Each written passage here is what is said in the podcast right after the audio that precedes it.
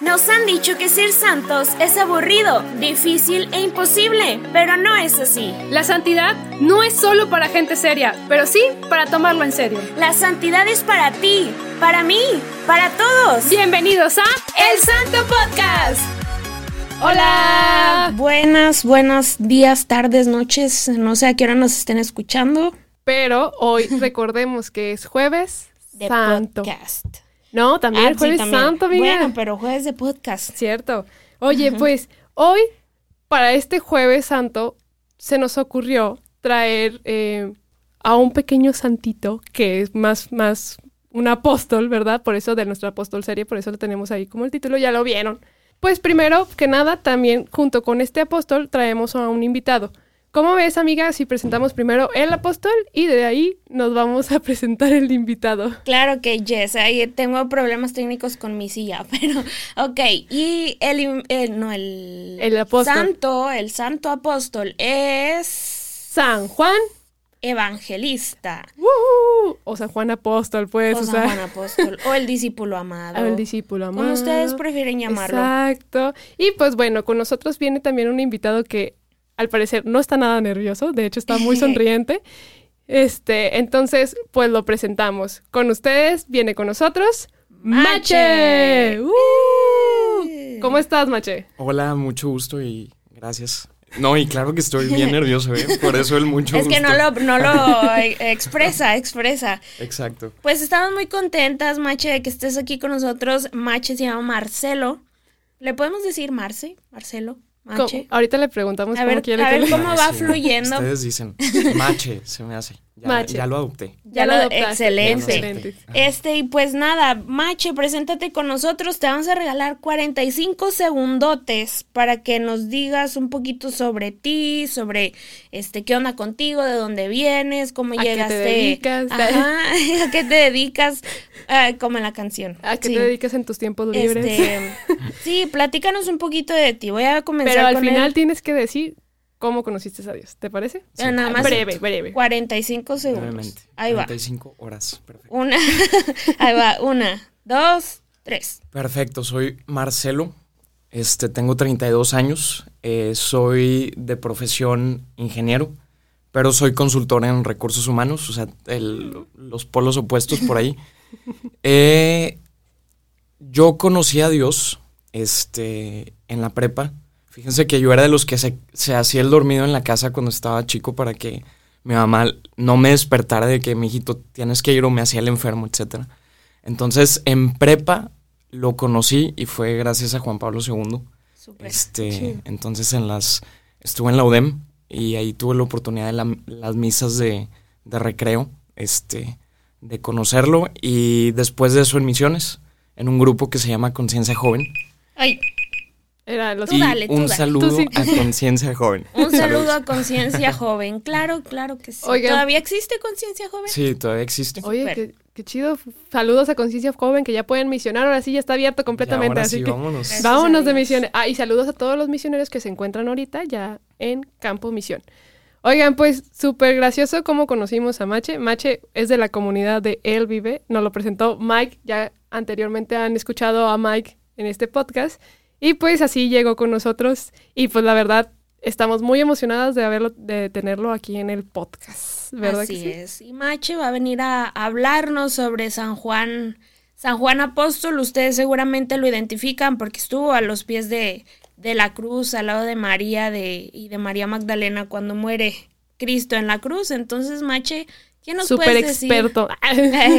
¿Qué nos puedes decir sobre San Juan? De San Juan Apóstol, hombre, es quien, híjole, yo creo que es, fíjense que creo que es de esos apóstoles que se sabe relativamente poco en historia, ¿no? Se sabe más por los padres de la iglesia, pero realmente es, eh, eh, hay demasiado contenido de él, ¿no? Entonces, yo creo que empezar así por el contexto básico de, de San Juan, de, de Juanelo, este, Juan eh, es de Galilea, es un judío. Yo creo que es bien importante siempre tener eso en contexto, ¿no? Un judío, este, contemporáneo de Jesús, este, nace, él es el más joven de los apóstoles, perdón, él es de Galilea, es pescador que con su hermano mayor Santiago de Cebedeo, que todos lo conocemos por Santiago de Compostela.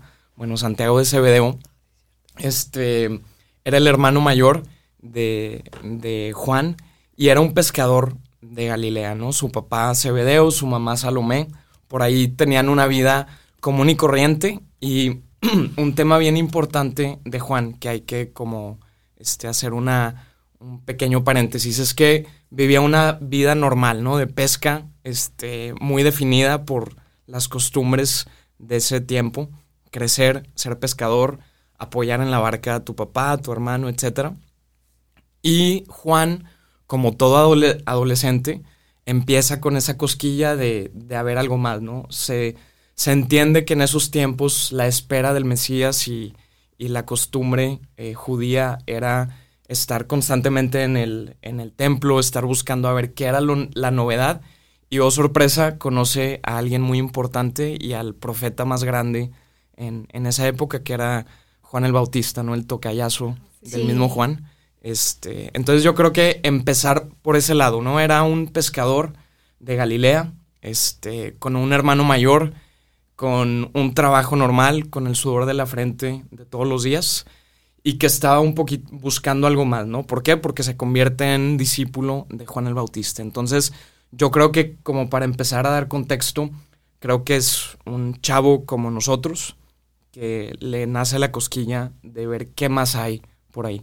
Exacto. Sí, y aparte que también eh, su madre tuvo que ver, ¿verdad? Ella cuando logra encontrarse con Jesús en una de sus muchas travesías por aquel rumbo, se le acerca y, Jesús la escucha, ¿no? Le dice que qué necesitas, qué quieres, y ella dice, manda que mis dos hijos se sienten, uno a tu derecha y el otro a tu izquierda ya cuando estés en tu reino, ¿no? Ella ya comenzó a tener fe, ¿no? En, en, en, Jesús. Jesús le dice, no, mujer, no tienes idea de lo que dices, o sea, ¿tú crees que ellos van a poder con este cáliz? Y ellos, pues bien valientes, ¿no? Sí podemos, sí podemos, y entonces él dice, bueno, sí van a beber de mi copa, pero yo no soy quien decide si van a estar aquí arriba, abajo, de un lado al otro. Sí. Este, pero pues bueno, vénganse, ¿no? Síganme. Y a partir de ahí, pues bueno, el resto es historia. Es historia. Oigan, pues ya como anteriormente lo habíamos comentado, ¿qué importancia son los padres para el camino de la fe de sus hijos? Y pues ahí vemos claramente que qué santa la madre que, que realmente le pidió a Jesús tal cual, ¿no? Y algo que Machi comentaba que realmente está, es muy interesante es que sí, eh, vemos en la Biblia que unos par de jovencitos, en este caso era Juan y me acuerdo que también era Andrés, que pues obviamente eran familias pescadoras y obviamente se conocían en el oficio y pues a lo mejor eran hasta vecinos y todo esto, ¿no? Este es el contexto, ¿verdad? No lo sabemos todavía muy bien. Pero bueno, ahí ellos empezaron a seguir a Juan el Bautista y empezaron a escuchar que Juan el Bautista decía algo de un de una persona que va a llegar más allá, ¿no? Y que él ni siquiera es digno de desatarle las sandalias, así. Entonces ellos decían de que, pues, ¿quién será? Si Juan el Bautista es el profeta más grande, ¿quién va a venir? O sea, ¿quién es el Mesías? pues ellos pensaban que era, era Juan, ¿no? Y, y, algo impresionante es ese encuentro donde sí, totalmente, pues ellos regresan así como que, oye, es que hay alguien. O sea, va a, a las casas y es que, es que hay alguien que es el Mesías y ya está aquí y viene a, ayudarnos. Obviamente, pues su familia yo creo que ha de ser de que, ay, estás loco, ¿no? Ya ponte a trabajar y ponte a pescar, ¿no? Entonces, es ahí donde creo que el encuentro más maravilloso es donde se hace, ¿verdad? O sea, donde, bueno, a mí me gusta mucho ese tipo de, el, leer el encuentro, creo que están, si no me equivoco, en Mateo los encuentros, donde Jesús va recorriendo y va diciéndoles a cada uno y en dónde los, los, o sea, los recluta, pues. En este caso, obviamente, pues somos pescadores, a ellos van y los busca directamente en su pesca, ¿verdad? Y pues bueno, este, no sé si quieran platicar ahí un claro. poquito.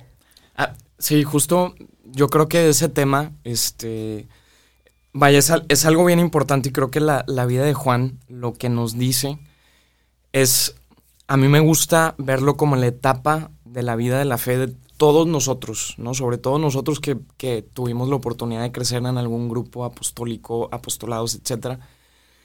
Hace cuenta se asemeja mucho a la historia de cada uno de nosotros en donde de jóvenes, de niños, de chavos que conocemos al Señor empieza más o menos por otro lado, ¿no? Empieza un cosquilleo, empieza porque un amigo tuyo te lleva, ese Juan el Bautista, un amigo tuyo te dice, oye, estoy en, este grupo, etc. Y empezamos todos como con una cierta fe eh, joven, ¿no? Una cierta fe eh, ingenua de a capa y espada contra viento y marea y tal vez contra el mundo y ir enfrente, ¿no? O sea, ir, ir contra todo, este... Y yo creo que esa es la primera etapa de la vida de Juan. El siendo discípulo de Juan el Bautista, el que de repente, porque tenemos que entender, ¿no? Que Juan el Bautista era el más famoso de aquella época. Jesús no figuraba realmente. O sea, nadie conocía a Jesús. Este, realmente era Juan el Bautista la imagen y, el, el, momento, ¿no? No es sino hasta que Juan el Bautista ahora sí le lo señala y le dicen, Él es el Cordero de Dios. Y ese, en ese momento hace cuenta que la chispa de ingenua, de joven, de Juan, dice, es él. Es el que tengo que seguir. Es, es él el que, al que tengo que seguir después de tanto que Juan me había platicado de alguien más. Ahora sí, vámonos. Y esto ya es la aventura, ¿no? Entonces, ahorita que nos hablamos de viajar por el mundo y de el año sabático y todo esto, o sea, literalmente fue ese, esa, ese año sabático de Juan, ¿no? Dejar todo lo que tenía y vámonos con, con este hombre que le dicen el Cordero de Dios. Claro. Y, y pues es impresionante también, o sea, porque realmente es un, ahí está, ya sabemos quién es, ya sabemos a quién tenemos que seguir, pero es impresionante todavía más cuando, cuando Jesús mismo se acerca a esa barca y le dice, ¿y sabes qué? A ustedes dos, pues en este caso, pues sabemos que Santiago de Cebedeo era el hermano de Juan y el hermano mayor, mejor dicho, y dice, ¿sabes qué? A ustedes dos los necesito. Y ellos dejando a su padre a un lado, o sea, creo que el seguir a Dios es entregarse por completo a, esta vida, ¿no? O sea, es entregarnos por completo. ¿Cuántos eh, que se consagran en su vida deja a su familia a un lado y se va a emprender este, pues este camino, ¿no? Este camino con el Señor. Entonces, justamente esto hacen. Eh, es de que dejan todo y se van a seguir al Señor porque Él mismo fue a buscarlos, Él mismo fue a decirle su nombre y de que necesito que me sigas, o sea, necesito que te... Entonces, yo creo que todavía es más bonito el que, o sea, ya conocí a Dios, pero él mismo dijo mi nombre y ven, sígueme y súbete a mi barca para poder hacer pescadores de hombres esta vez, ¿no? Claro. Y yo creo que por ahí también, por, por eso Dios es bien mañoso realmente y la, la, providencia yo creo que es bien inteligente en ese aspecto, porque primero gancha a Juan y cómo lo gancha con ese espíritu de aventura, de de creer ciegamente. ¿Y qué es lo que pasa? Juan alborota a los demás. Entonces, este, pues Dios le sabe, ¿no? Y sabe más o menos cuál es la, forma de llegarnos a todos. Y, se agarra el más chavo, se agarra al más entregado y al más fiel para empezar a moverle el tapete a los demás. Para Él es el Cordero de Dios, que quita los pecados del mundo, vámonos. Pedro, no seas menso, sí, sí, lo, eh, Santiago, vente. Sí, claro. No, y, aparte que, eh, pues lo, lo, hemos visto varias ocasiones. Cuando conoces a Dios, no puedes callar, ¿no? Quien ha conocido a Dios no puede callar y a Juan no le quedó otro remedio, ¿no? O sea, em, le, le, hicieron una propuesta que para él no fue difícil eh, aceptar, ¿no? El, el decir, sígueme, este, vamos a, hacer pescadores de hombres a, las naciones, él dijo, pues para eso estoy aquí, ¿no? Y a mí lo que más me gusta de Juan, que a lo mejor ahora yo soy la que se está adelantando. Alerta spoiler. Alerta spoiler, es eh, su conciencia de sentirse amado.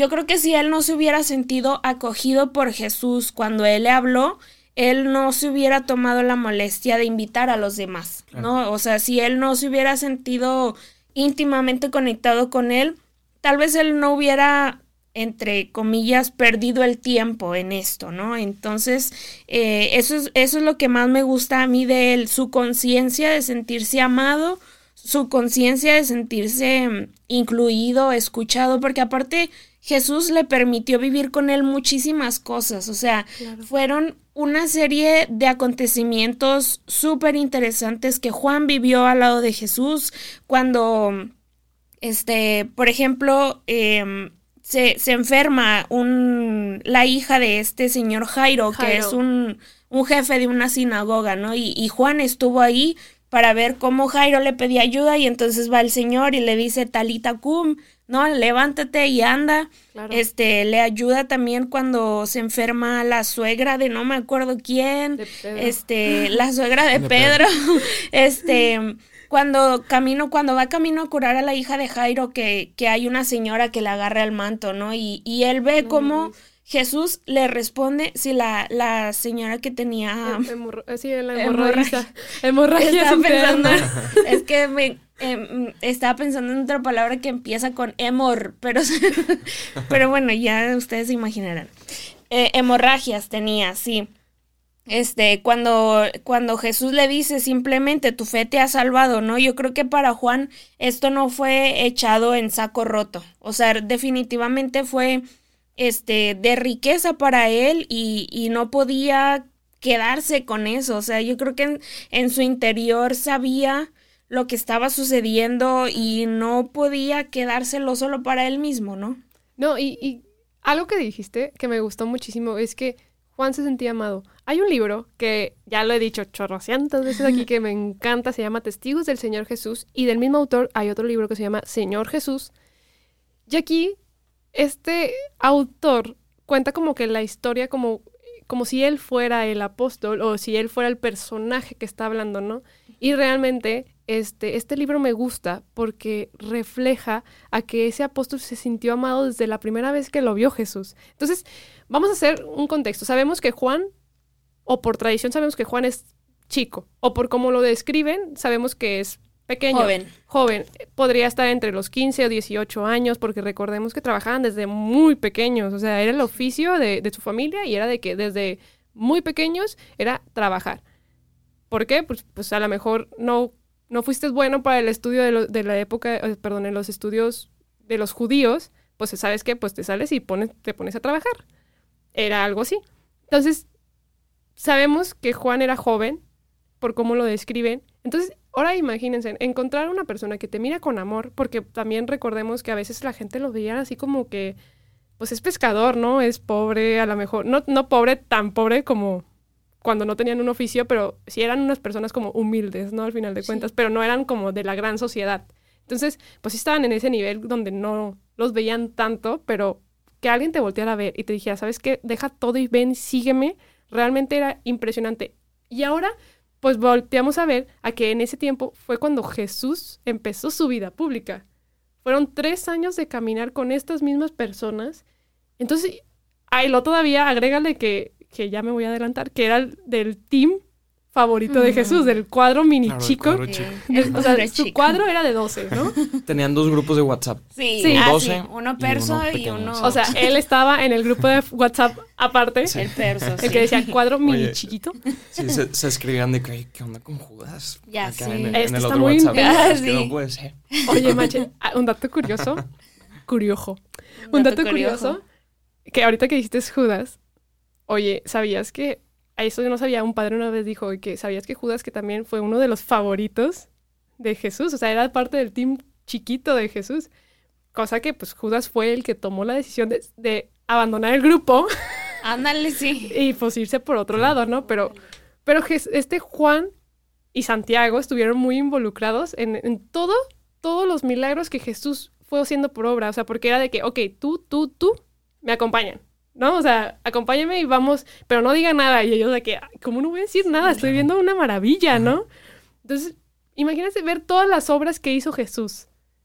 Y ellos tenerlo enfrente, pues obviamente yo también pegaría el grito de que soy el discípulo que me ama porque lo estoy viendo, ¿no? Obviamente yo también me sentiría, es como si el padre me dijera, oye Mariana, necesito que me ayudes en tal actividad. Pues me siento importante, ¿no? Me siento de que me está considerando a mí para hacer una actividad. Y luego si me invita a otra actividad es de que me tiene confianza.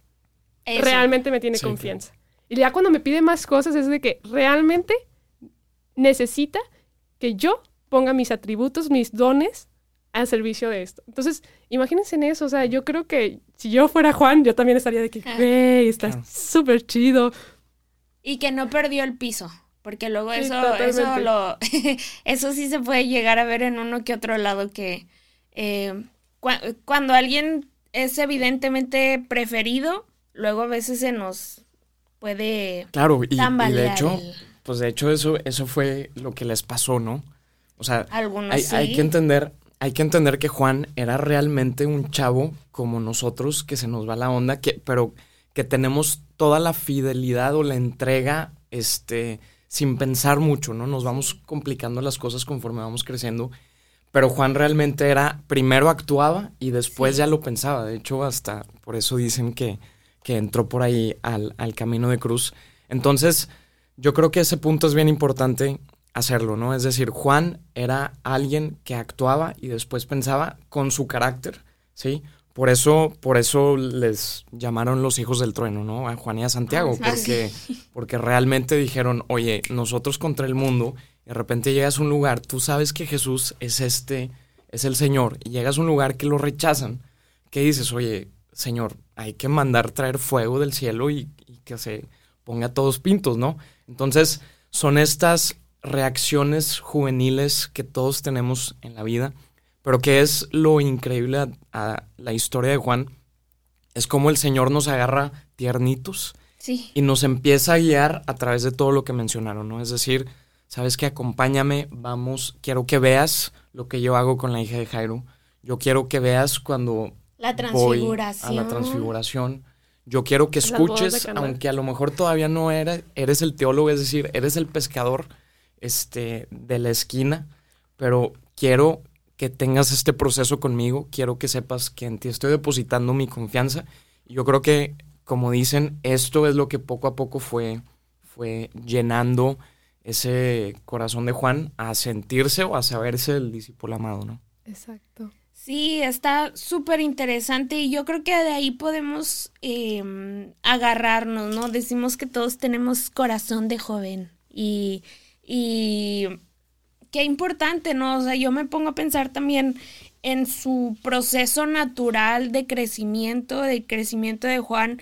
Estamos hablando tal vez de un joven recién salido de la adolescencia, pudiera ser, pudiera ser y eh, es un momento en el que lo que más buscas es que sentirte amado, ¿no? Aunque no lo tengamos de manera consciente, buscas que alguien te entienda, que alguien te apoye, que alguien te escuche, que alguien esté a tu lado y yo creo que para Juan fue ideal que Jesús se le haya presentado en esta época. No sabemos qué traía Juan en su interior, eh, tal vez cosas eh, procesos difíciles o tal vez más sencillos, no sabemos, pero eh, qué importante que a su edad él ya haya sido conciencia de que alguien lo amaba y no cualquier persona, o sea, no fue un, un ciudadano cualquiera que le dice ven y sígueme, sino el mismo Hijo de Dios, no el Dios encarnado.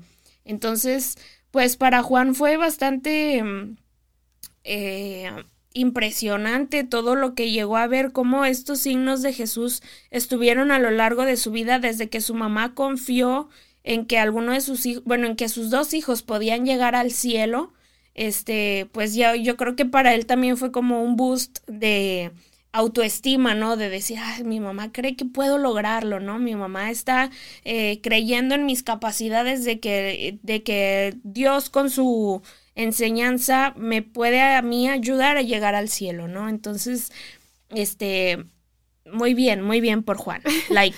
like por Juan. Oye, no, realmente creo que por Juan podemos hablar y hablar y hablar, porque realmente todos, bueno, yo en lo personal, yo siempre había dicho cuando empecé mi camino de la fe, yo siempre había dicho que yo quería ser como Juan, ese discípulo amado que se, pues sí, que se acercó y decidió tomar tal cual a Jesús.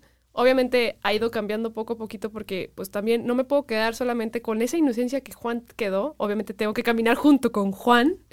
Pero realmente creo que la vida de Juan estos tres años fue súper pública porque realmente lo, lo viene en la Biblia. Lo vemos en Mateo, lo vemos en Marcos, lo vemos en, en este caso también en Juan, que él mismo escribe su... Que, que es algo, aquí voy a hacer un paréntesis y a lo mejor ya me adelanté, pero es algo muy impresionante porque Juan le quedó tan marcado en su vida que es el único evangelista que pone punto y coma a las cosas. O sea, pone hasta horario, cómo se sentía, cómo estaba el clima, cómo estaba el cielo, qué color era la túnica. O sea, él es el único evangelista que realmente pone hasta la hora que murió Jesús, ¿no? O sea, para él, ¿qué tan impactante es en tu vida que recuerdas Cada hora, detalle. día y todo, ¿no? Porque dice, era un viernes cuando fue crucificado, a las 3 de la tarde murió. O- oye, pues fue algo muy impactante. Yo creo que pocas personas nos acordamos de hora y día si no te impactaría tanto Claro. en tu vida, ¿no? Yo creo que eh, podemos hablar, seguir hablando de los milagros porque al final de cuentas Juan caminó junto con Jesús en estos tres años. Pero como ven, si nos brincamos mejor al momento donde está la última cena. O sea, ese momento que, que creo que mucha gente recordamos con mucho amor y mucho cariño porque realmente Juan hizo algo que nadie más se atrevió a hacer, ¿no? Claro, también, digo, para dar entrada a la última cena, yo creo que es importante también saber que Juan y Pedro fueron los enviados a que preparara la cena Sí. pascual, ¿no? Entonces, este, realmente fue, fueron los, los que Jesús asignó como para, vayan, díganle a fulano, de hecho, curioso, ¿no? Que de ahí viene la palabra fulano. Este, eh, que pre- y, y que tenga todo listo, ¿no? Porque voy a celebrar la Pascua con ustedes. Entonces, yo creo que ese momento también, este, y como, como, hola, hola, ya, listo. Sí. Muy bien, yo creo que ese momento es, es eh, uno de los momentos cúlmenes y yo creo que eh, San Juana platicando sobre todo, ya hablando del Evangelio, específicamente de la cena, es, entiende muy bien porque también el Evangelio de Juan fue el último en escribirse, ¿no? Entonces, y fue escrito con el objetivo de, después de muchos años, este, empezaron a salir estos cristianos que dudaban de la divinidad de Jesús, etcétera, ¿no? Entonces, que, que dudaban de muchas cosas y Juan dijo, a ver, ¿cómo? Yo lo viví, yo estuve ahí. Quiero nada más reiterar y reasegurarme de que entiendan bien el mensaje y es un mensaje teológico y, y fuerte. Entonces, de ahí escribe su evangelio. Y aterrizándolo en la última cena, yo creo que este es el momento perfecto en donde se une el, la parte simbólica de la espera de los judíos del nuevo éxodo, ¿sí? Y el momento en donde se une toda la historia judía con el acto físico de Jesús en la cruz en un momento de cena de amigos. Entonces, este sí, creo que fue un momento muy fuerte para Juan, para ellos. Fue un momento de mucho disfrute también porque empieza como una cena normal en donde nadie tenía idea de que Jesús este, iba a entregarse. Eh, pero que co- conforme va transcurriendo la noche, porque también eran noches largas, eran noches de mucha tradición, de muchas costumbres, también creo que Juan, siendo el que estaba a un lado de, del Señor, empieza a notar también, estoy seguro que era como el achichincle de Jesús que está a un lado, que, que empezaba a notar estos cambios de ánimo, esta solemnidad, este de pronto que Judas voltea a ver para el otro lado. Juan, estoy seguro que cuando Judas eh, sale, Juan se queda extrañado. Juan hasta empieza en su cabeza, estoy seguro, a hacerse ideas, empieza a sufrir desde ese momento con Jesús, ¿no? Este, de que, porque todos los demás creo que estaban en su, en su su onda. Estoy seguro party. de que dijeron de que no, este, este va por, va por confeti. Sí. Entonces sí, yo creo que ese- esa, es la, esa es la importancia de Juan, de cómo vivió ese momento, ¿no? Claro. E- Eso es muy importante porque realmente ya cuando investigamos un poquito la historia de, cómo se hacían las celebraciones judías, en este caso para celebrar la Pascua, obviamente era una fiesta, o sea, primero hacían unas alabanzas y luego ya ahora sí se sentaban y luego se purificaban y luego ya empezaban como que el, la cabeza tenía que empezar a partir y repartir el pan y todo esto, o sea, realmente era algo así, ¿no? Entonces cuando Jesús empieza a bendecir el pan, todos así que, pues, ¿qué está pasando, no? Y luego imagínate a Juan al lado, pues era como que estoy sintiendo que algo está pasando, pero no sé qué está pasando, ¿no? Que de hecho, un dato curioso es que Juan es el único, que no es curioso, lo dice la Biblia, Juan es el único que sabe o entiende el concepto de quién va a ser el que Entrega. entrega a Jesús, porque él es abrazándolo, de hecho, ay, me encanta esa parte, perdone, sí me emociono, pero es esa parte donde donde Jesús dice alguien me va a traicionar y todos de que ¿qué? quién, quién, quién y están en el chisme de que capaz si eres tú por ser no sé qué y así, ¿no? Entonces Juan decide, ¿sabes qué?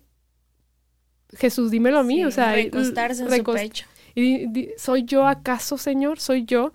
Y le dice, va a ser el que tome del mismo plato. O sea, pero Juan era el único que estaba ahí pegado, ¿no? Entonces, Juan es el único que sabe o que tenemos a lo mejor un 80% de que él sabía que iba a pasar, ¿no? Claro.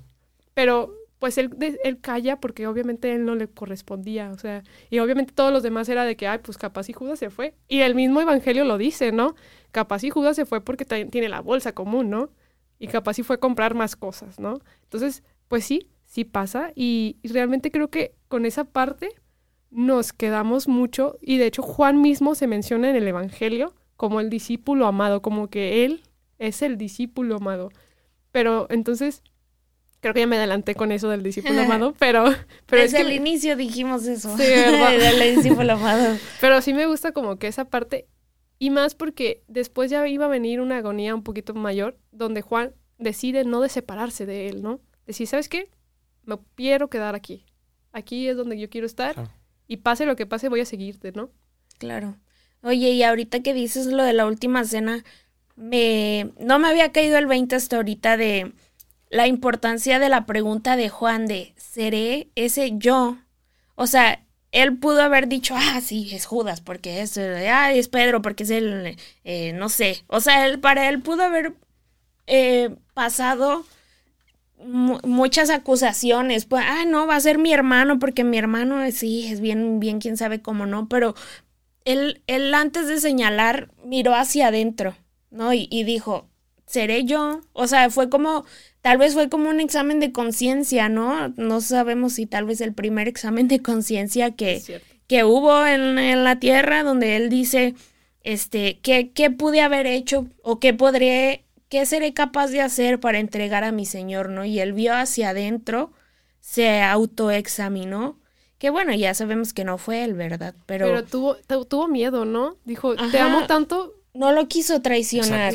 tuvo temor de traicionar. Yo creo que fue un, salió, yo creo que esa pregunta sale, como dices Adri, sale de un lugar de, de no quiero que nadie te traicione y tanto así que, que por favor dime si soy yo para aventarme ahorita. Ándale, ajá, de un barranco. De un barranco, porque yo creo que por ahí va esa angustia, este, y acto seguido, ahora la angustia de sentir que otro gran amigo este. Muy cierto. Es el que empieza como ahí a generar esa duda, ¿no? Entonces, yo creo que Juan es, representa o es ese, ese hombre o ese chavo eh, de cada uno de nosotros pegado al maestro que, es, que siente lo que está sintiendo Jesús, ¿no? Sí. Entonces, tanto así yo creo que también por eso estuvo tan pegado durante toda la vida pública de Jesús, por eso vivió todos esos momentos y también esa agonía interna de dudar, de sentir que el amigo te traiciona, es eso, ¿no? Y con la cereza de pastel de este María, ¿no? Entonces, tan, tan pegado estuvo así que, que va caminando a la par. Eso es cierto. Y, y la verdad es que va a ir caminando a la par porque ya sabemos que después, obviamente, pues conocemos la vida de Jesús y pues si no, pues sabemos que después va a orar un huerto, se los lleva a los tres, en este caso obviamente decimos que es Santiago, Juan y Pedro, ¿verdad? Se los lleva al huerto, donde pues sí, a veces el cansancio, pues ellos tampoco entendían mucho, decía, pues ¿qué estamos haciendo aquí? Sabemos que el maestro está rezando, pues, pues porque estamos, que seguimos siendo aquí, ¿no? Pero también sabe el maestro que ellos tienen que entender todo lo que tiene que pasar, ¿no? Ellos, y qué tan cerca estaban para que ellos mismos describan lo que Jesús oraba, ¿no? O sea, qué tan fuerte estaba orando Jesús y qué tan fuerte suplicaba para que ellos también se enteraran lo que estaba pasando, ¿no? Obviamente ellos en el cansancio y todo esto, ¿no? Y luego llega la aprehensión de Jesús y ellos obviamente como guerrilleros, porque también, pues sí, sí era de que, oye, pues no te llevas a lo que yo quiero, ¿no? Pues también levantaron las armas y todo y Jesús dijo, no, o sea, tranquilos, aquí no va a pasar nada, o sea, ustedes no hagan eso, no hagan lo mismo, ¿no? No, no peleemos con armas. Después vamos a ver que hay un apóstol o un discípulo que va detrásito este, a este juicio del Señor, o sea, va detrásito a donde él va trasladado, ¿no? Obviamente, pues él no pudo estar tan presente, pero sí iba detrás con el tumulto de la persona. Sabemos que es el discípulo amado, no, dice tal cual la Biblia que era Juan, pero dice el discípulo amado iba pegado a él. Entonces, pues vamos viendo esto, ¿no? Y él va caminando también rumbo al Calvario y todo. Entonces, ver todo este proceso donde el Señor te habla, tú tú amas a esta persona, a este, a este Jesús que te entrega amor y tú le das amor también a él, o sea, a esta vida de evangelización, y luego te lo quitan y muere. O sea, imagínense todo el impacto de un muchachito de 15, 18 años, ver todo este proceso donde su maestro es asesinado a manos de nosotros mismos y tener a su madre a un lado y ver como que todo este proceso es horrible. Yo creo que sería una agonía muy grande para el corazón de Juan, pero él supo entender y entendió que también el maestro lo decía y lo venía encaminando, ya venía caminando diciendo de que yo seré entregado, ¿no? Entonces como que también era un poco de entender lo que decía Jesús y lo que también estaba viviendo, ¿no? Claro. De hecho, yo creo que esa parte eh, en donde Juan decide seguir a Jesús en la cruz, hay que entenderla también desde el punto de vista de que, de que Juan era joven. O sea, un, punto bien interesante que hacen es que Juan, la misma, el mismo instinto de Juan era, como dices, proteger lo que amas y proteger a tu hermano mayor, que en ese momento yo creo que Jesús era la imagen del maestro hecho hermano mayor que te cuida y que es tu esperanza, ¿no? Entonces, en el momento en el que eso pasa, ¿Qué es lo que pasa primero por la mente de Juan? Estoy seguro que no pasó ninguna posibilidad de que pudieran aprenderlo, sino simplemente el instinto de proteger y de estar ahí. Entonces, yo creo que esa juventud también es la que este, el Señor nos muestra a través de la vida de Juan, de no pensar tanto, más bien actuar y dejarte, dejarte amar y actuar en ese amor que el Señor nos da, ¿no? no se necesitan tantas neuronas para, para procesar un amor este, como el de Jesús en la cruz. Y cuando le metemos mucha ciencia atrás de, pero ¿por qué? ¿Pero dónde? Creo que eso justamente es lo que le dio tanto valor a Juan. El quizá no procesar tanto o no ver con ojos de tan complicados como quizá era el de Pedro, como quizá era el de Santiago de Cebedeo etcétera, sino simplemente con unos ojos de joven que te entregas, que eres instinto y que eres apasionado y fiel a lo que amas, ¿no? Y ahí está este, el, las consecuencias, ¿no? Ser fiel hasta la cruz y que te toque el mejor regalo de todos, ¿no? Yo creo que, yo creo que ahí está la, las consecuencias, el aceptar tú el que hay un Dios que te ama, sin, sin ponerle un porqué, sino simplemente porque quiere. Sí. El decidirte, decidir dejarte amar por eso.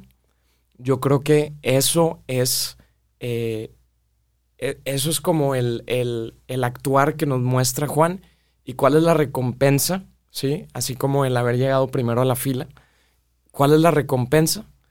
El tener el mejor regalo de todos la cosa más preciada por Jesús, que es María misma. Entonces, yo creo que es ese, ese regalo tan, tan increíble, se lo muestra este, y se lo, se lo entrega a, Juan. De hecho, somos representados. En ese momento somos, Juan es nuestro representante, o sea, tal cual. Está dejándole a María a todos. O sea, totalmente, pero obviamente en la Biblia es a Juan. Y nosotros Juan nos está representando en ese momento. Sí, fíjate que em, em, entre que estaba investigando sobre la vida de Juan, vi un comentario em, interesante. Decía que Juan, a pesar de que era hombre, o sea, no, no temió a ser íntimamente eh, unido a Jesús. El, comentario iba como por la parte de, de, de, que muchas veces en, en muchas épocas había un machismo exagerado, ¿no? O sea, de, de yo, hombre, ¿cómo voy a amar a Jesús, hombre? O sea, eso no es de hombres, ¿no? Decía el, el comentario, iba como por ese lado. Y a mí me, me interesó mucho porque no, no había yo visto la parte de Juan como hombre. O sea, nosotros lo vimos como joven, como el discípulo amado, como a quien Jesús le encarga a su mamá, pero era hombre, ¿no? O sea, en su naturaleza, él pudo haber a lo mejor dicho, no, o sea, yo prefiero irme con una esposa y que alguien me sirva a mí, ¿no? Por el contexto histórico que, que estaba pues viviendo él, ¿no? Él, para él pudo haber sido más fácil buscar a quien buscar quien le sirviera a él, ¿no? Y él decide servirle a alguien más a pesar de que él pudiera a lo mejor estar en, en posición de requerir ayuda, ¿no? Y, y, eso yo digo, yo no lo había visto de esa manera y es algo súper breve, pero no, no quería que se me pasara de que él, a pesar de que era hombre, no temió estar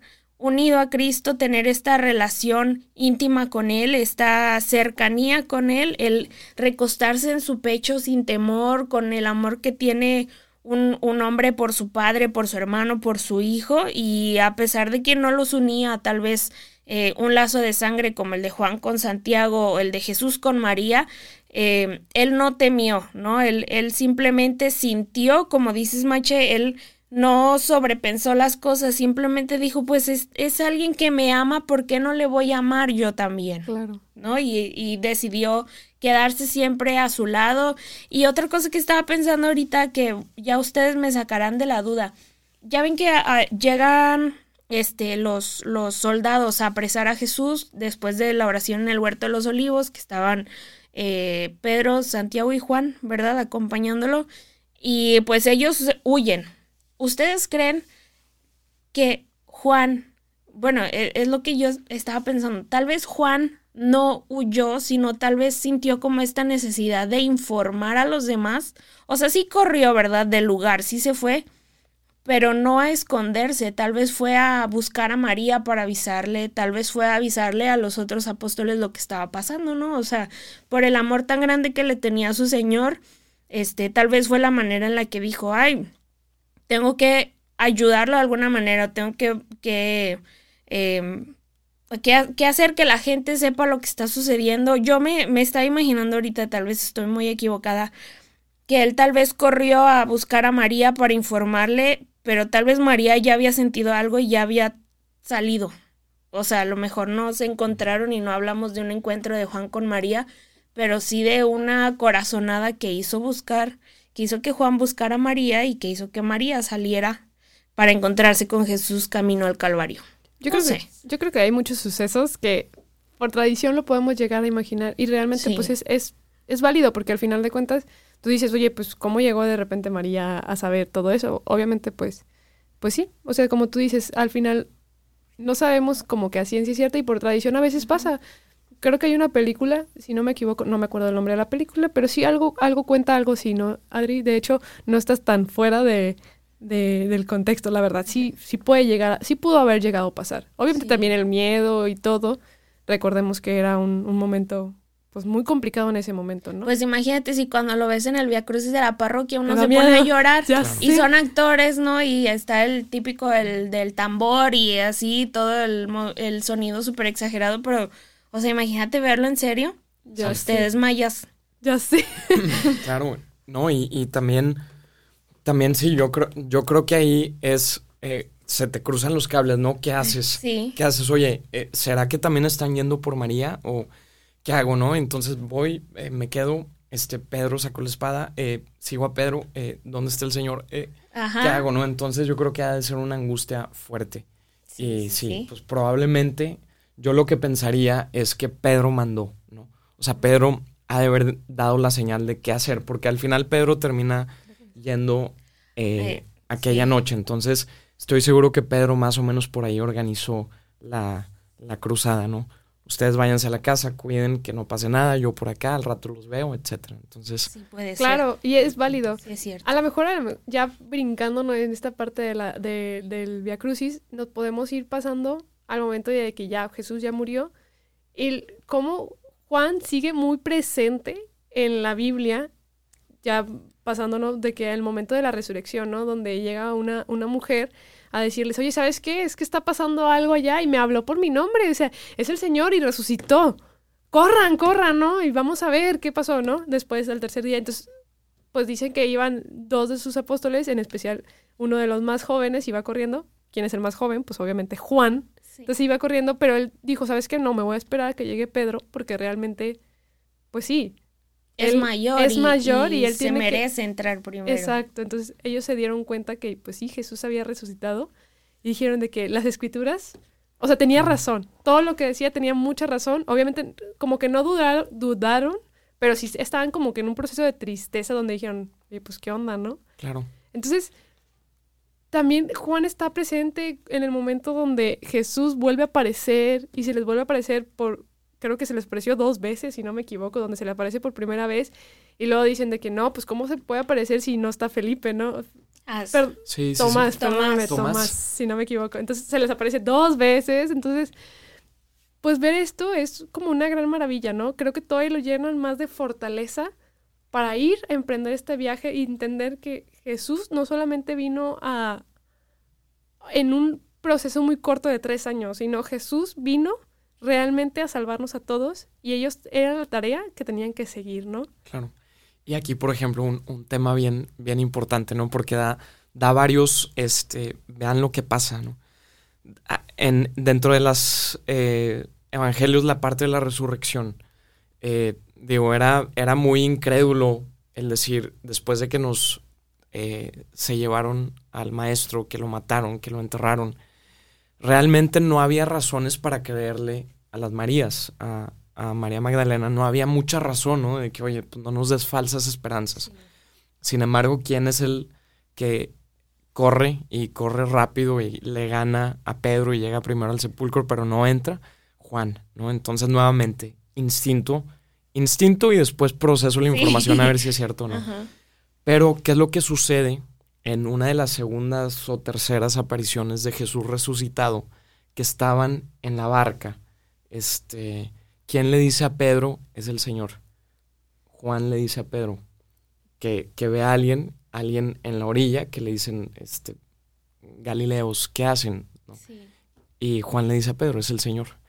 ¿Y qué es lo que pasa a Pedro de haber sido todos estos años sumamente estructurado, sumamente agobiado por liderar, etcétera? Ahora en quién se convierte? En alguien que no piensa, en alguien que simplemente se avienta al, al mar y nada y llega primero a la orilla, ¿no? Entonces, yo creo que es este, es este virus de Juan, del Juanino que, que nos dice no, no le pienses tanto, Tanto. déjate amar. Primero, eh, primero va la acción, este, y de ahí entra la gracia, ¿no? Entonces, bueno, yo creo que esta parte es indicativa de todo lo que fue Juan a través de, de estos años. de todos estos años. Y pues, ¿qué pasa con Juan después de que obviamente ya resucitó el Señor?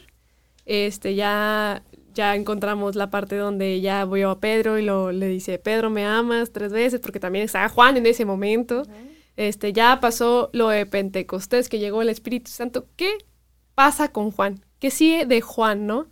Sé que en la Biblia, en Hechos mencionan no tanto a Juan, mencionan un poquito más a Pedro, sí a sus apóstoles, pero como Juan salió un poquito de la ciudad, pues no lo mencionan tanto, pero sí estaba aún ahí, estaba ahí pendiente, ¿no? Porque también lo vemos en el, eh, creo que se llama el concilio de apóstoles, que él regresa y ve la situación y otra vez vámonos a seguir evangelizando, pero ahí es aquí donde vuelvo a preguntar, ya hay 800 preguntas, dice, pero ¿qué siguió de Juan? ¿Qué pasó con Juan? Pues muchas cosas, muchas cosas. Oye, pues yo me imagino que comienza la escritura de su evangelio, ¿no? Este, y, y me parece interesante, todo me parece interesante a mí el día de hoy, pero es que hay, hay otro dato que, que se nos puede también escapar, la intimidad que también tenía Juan con María. Yo creo que le dio mucho detalle para que escribiera su, su, su evangelio, ¿no? Y, y por eso lo representan con un águila, porque es tan elevado lo que él escribe ahí, que yo creo que viene también este, de, de muchas vivencias que a lo mejor María le pudo contar, ¿no? Claro. O sea, de, de, oye, mamá, ¿te acuerdas, este, como a qué hora se murió Jesús? No, pues era como las 3 de la tarde porque estaba viendo yo la novela, o sea, no, sabes, muchos detalles, digo, no, sin, sin querer faltar el respeto, claro, pero Em, tal vez al, comienzo de, ya después de que Jesús resucita y viene y vuelve a ascender a los cielos, eh, él comienza su misión de evangelización y una de esas fue pues la escritura del Evangelio, ¿no? Claro. Sí, y ahí yo creo que, vaya, la vida de Juan después de esto, yo creo que lo podemos ver, y aquí también es bien importante, digo, por lo que hemos ido platicando, la segunda parte de Juan, del Juan que era un chavo sin mucho instinto, ¿en qué convierte a Juan? En un hombre sabio este, y sumamente... Eh, eh, tú lo ves en sus cartas, ¿no? Que, que dice hijitos, dice eh, Teófilo, creo que es, es, decir, utiliza palabras muy cariñosas, ¿no? Que creo yo que el haberse dejado, el, haber, el, haber, el haberse dejado vivir la vida con Jesús al plenamente y sin mucho proceso mental, lo hizo convertirse en un hombre sabio, ¿no? Pensaríamos lo contrario, el que estudia mucho, etcétera, es el hombre sabio de grande y al contrario, fue el, fue el que más se dejó amar. Entonces creo que la misión de Juan posterior fue principalmente cuidar de María, este, y también evangelizar Roma, ¿no? Por ahí sé que trajo en jaque a, a, varios emperadores por ahí, que de hecho varias veces lo quisieron eh, matar. Por, por un lado, creo que lo, lo trataron de envenenar, no se pudo. Dijeron, ¿qué más podemos hacer? A ver, piense fuera de la caja, Nerón. Vamos a, ok, una olla caliente. Aviéntalo. sí, aviéntalo, ¿no? A los tiburones, caliente, todo casi creo. igualmente, ¿no? No pudieron hacer nada con él, que lo terminan exiliando a, a una isla que se llamaba Patmos, allá por, por Grecia, creo que es. Entonces, ahí creo que justo es en donde Juan inicia ahora sí el proceso de escribir tanto el, libro del Apocalipsis como las cartas. Este, y creo que la misión de Juan, posterior a eso, fue el de ser el abuelo de la comunidad cristiana para mantenerlos en la línea de la enseñanza, ¿no? Es decir, luego, luego estoy seguro que después de que, de que todo esto pasa, salieron mil gente con opiniones diciendo que Jesús, claro, era un maestro moral, pero no era el Hijo de Dios. Entonces, la tarea de los eh, apóstoles y especialmente de Juan era de mantener eh, la, enseñanza de la verdad eh, como es, ¿no? Y de ahí que nace el Evangelio, este, ese, ese Evangelio, ¿no? Que, que, está lleno de símbolos y está lleno de, de, de sí, de elevación filosófica teológica. Sí, Entonces, Y, y, realmente vemos que Juan no la tuvo fácil. O sea, realmente en Hechos de los Apóstoles sí a lo mejor encontramos algunos detalles donde fue encarcelado, fue flagelado, fue torturado y a lo mejor vamos viendo un poquito más también lo de lo de también por tradición hemos sabido como que pues Juan ha sido desterrado y todo esto, ¿no? Y en este destierro, justamente ahorita, dato curioso, él tuvo un, como señales, em, visiones apocalípticas, visiones proféticas, mejor dicho, visiones proféticas, y es ahí donde sale el apocalipsis. Pero recordemos, ya a lo mejor ya me voy a meter un poquito más en por qué apocalipsis es un poco incomprensible. Recordemos que, que Juan estaba siendo arrestado en, en teoría pero haciendo como desterrado, ¿no? Ese era el tipo de castigo que le habían puesto. Entonces, cualquier documento que intentara filtrar, pues era de suma, como, ¿no? Confidencialidad, ¿no? O sea, de que sabes que no puedes, o sea, tenemos que leerlo y ver qué es. Entonces, ¿él qué hizo? Pues tratar de, de pasar estos documentos, de cierta forma, de una manera, eh, pues sí, de una manera que se pudieran entender, pero que a la vez no lo entendieran, ¿no? Entonces, por eso también es la forma de la escritura de, de, en este caso, del Apocalipsis. Y justamente, como tú decías, ahí también fue la escritura de, de pues en este caso, del Evangelio de Juan. Él mismo también hizo su propio, em, pues en este caso, su propio Evangelio. Y en caso de las cartas, dato curioso, que justamente vuelvo a decir, en la, en la Biblia juvenil, aquí neta viene todo. Si, si, si compran un día la Biblia juvenil, la Biblia de jóvenes, te explica muchos detalles.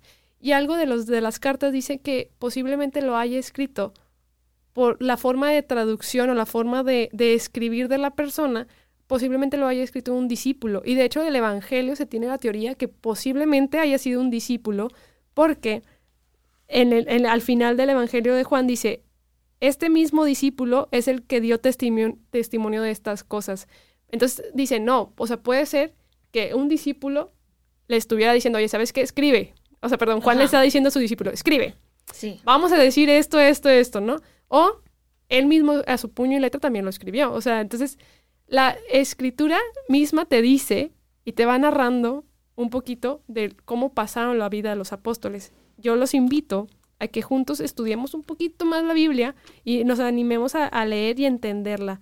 Pero también les digo, a tratar de entenderla, porque leerla es una cosa y puede ser fácil, pero entenderla es otra cosa. Entonces, pues sí, estos personajes son bíblicos y pues tuvieron una vida que a lo mejor después lo sabemos por tradición, pero pues una parte lo sabemos por la Biblia. Pues a meternos a clases de Biblia. Hay que meternos a clases de Biblia. Nos hace falta, nos hace falta. Y pues ya vamos eh, finalizando con, con, este episodio sobre el buen Juan. Pudiéramos hablar muchísimo más, ¿no? Podría, podría, pudiéramos, pudiéramos adentrarnos en sus, en sus cartas, en su evangelio, en su, en todo lo que se habla sobre Juan, pero eh, pues vamos a quedarnos con lo más básico. Eh, para mí, pues Juan, les digo, lo más importante es eh, que se reconoció amado por Dios. Pero ustedes, amigos, ¿qué me cuentan? ¿Qué, qué se quedan de Juan? Mache, ¿qué te quedas de Juan? Hijo, yo, yo me quedo. Me quedo dos. Bueno, no, tres cosas. La primera, yo creo, es. Eh, vivimos en una época muy. Este. Complicamos mucho las cosas, ¿no? Este. Queremos encontrarle estructura. Yo soy alguien sumamente estructurado y cuadrado. Y hay veces en donde le piensas de más y tratas de encontrarles los porqués y los cómo y todo esto. Yo creo que Juan lo que nos recuerda es que el Señor lo que nos pide es primero este rifarnos y en el camino nos va a ir mostrando cómo, ¿no? Digo, implica hay un salto de fe importante, entonces el tener esa cabeza de joven que se rifa, que que corre, que camina, que se emociona, que por ejemplo si la piñata avienta los dulces, eres, el primero en aventarte. Yo creo que esa actitud y esa esa mentalidad, ¿no? El primer punto. El segundo es que tenemos que madurar esta fe, ¿no? Y madurar significa, ahora sí, como es, eh, tener bien las bases, ¿no? Juan, cuando crece, cuando lo exilian a, Éfeso y todo esto, eh, mantuvo siempre una, una, el corazón de la fe intacto, ¿no? Ya, porque te fijas, ¿no? Después vas y, ah, oye, pero se me hace que esto era así, así, entonces le encuentras los asegúnes a todo. Entonces yo creo que la fidelidad a lo, a, lo que crees, madurar la fe.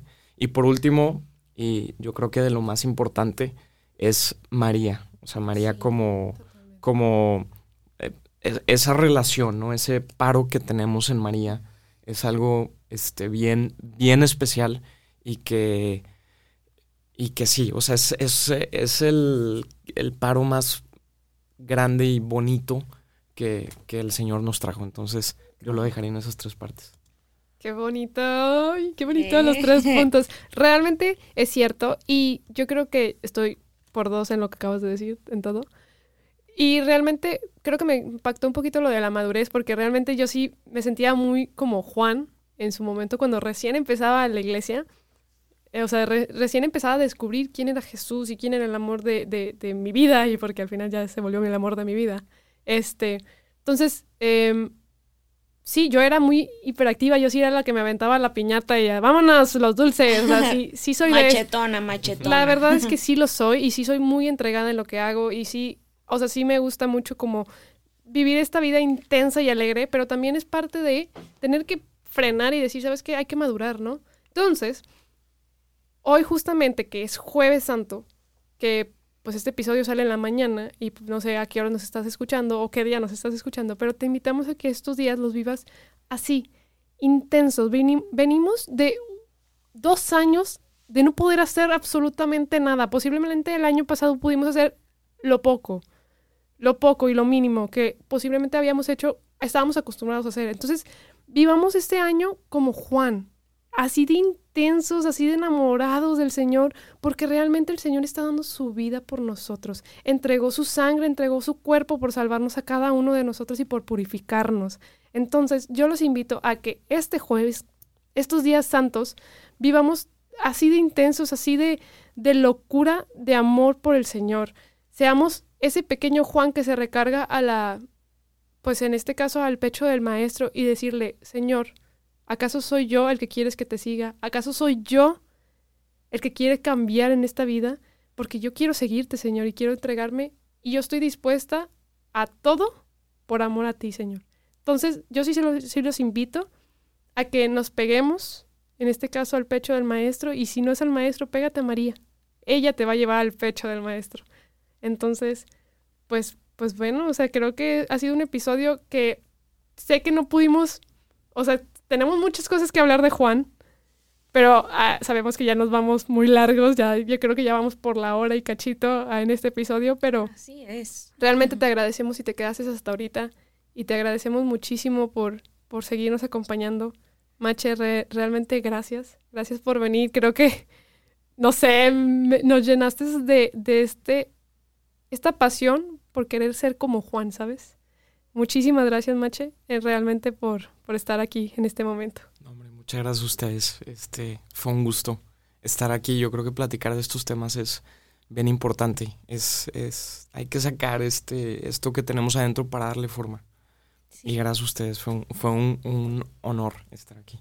Yay. Pues bueno, gracias a ustedes también que nos escucharon, que llegaron hasta aquí. Em, lo agradecemos sinceramente. Y ya vamos a terminar sin, no, antes decirles que em, el día de la fiesta de San Juan Evangelista, si no me equivoco, 27 de diciembre, todos los años lo podemos eh, eh, recordar este día. Eh, su cuerpo, ahora sí, pues lo siento mucho, no les voy a decir dónde está porque nadie sabe. Nadie sabe dónde quedó. Su tumba está en Turquía. En Turquía, exactamente. Ahí tiene también como su, digo, un templo que se derrumbó y que sí, que no, que esto y que el otro. Em, su cuerpo, pues no se sabe dónde está. Eh, dicen unos que fue ascendido al cielo, dicen otros que no. Eh, ahí les tocará a ustedes, pues, estar al pendiente de las actualizaciones sobre su caso. Pero, pues bueno, sabemos que no necesitamos ir hasta allá para, para recordarlo y para para, para hablar con Él, ¿no? Pedir también su intercesión. Y pues nada, vámonos. Eh, ¿Con una oración? Con una oración y le mandamos saludos a Alan, nuestro eh, amado compañero. Saludos. Le mandamos un saludo grande. Acuérdense, el Santo Podcast ya tiene otro integrante que es eh, Alan, Alan, Flowers de Guatemala. Eh, nada, saludos a Alan. si han visto nuestro, este, nuestro Instagram feed, muy bonito, es gracias a Alan. Sí, te, mandamos un saludo. Y pues nada, Mache, ¿nos ayudas con una oración para terminar? Claro, en el nombre del Padre, el Hijo y el Espíritu Santo. Amén. Señor, te damos gracias por el día de hoy. Te damos gracias porque estás con nosotros. Te damos gracias por el corazón que nos has dado. Te lo entregamos, Señor, y te pedimos que le tumbes por ahí las paredes que, que tiene de piedra, paredes de dudas, paredes de, de muchas cuestiones que le vamos dando vuelta a la vida. Te pedimos mucho, Señor, para que nos llenes de ese corazón joven que era Juan, para que no pensemos tanto, para que nos dejemos amar por ti y para que nos acompañe, Señor, en este camino de vida. Te pedimos muy especialmente, Maestro, por, por nuestra capacidad de amar a los demás, por nuestra capacidad de servir. Enséñanos a amar como tú, enséñanos a ver como tú y enséñanos a ser amigos como lo fue Juan contigo. Gracias Maestro, te entregamos este corazón y te entregamos el día de hoy. Amén. Amén. Oye, Mache, pues como no Sí. nos... Sí lo ibas a decir, Pensamos ¿verdad? lo mismo, ajá. Como no nos has escuchado, bueno, no sé si ya nos, ya nos habías conocido, pero el, al final de los podcasts decimos nuestras ejaculatorias, decimos obviamente, pues en este caso, San Juan ruega por nosotros, y al final decimos juntos, santos y santos de Dios, rueguen por nosotros. Y nos decimos adiós. ¿Te Muy parece? bien. Ahora, ahí vamos. San Juan Evangelista, Ruega por nosotros, santos y santas de Dios, rueguen por nosotros. Adiós. Gracias, Mache. Gracias, Alan. Gracias. Bye.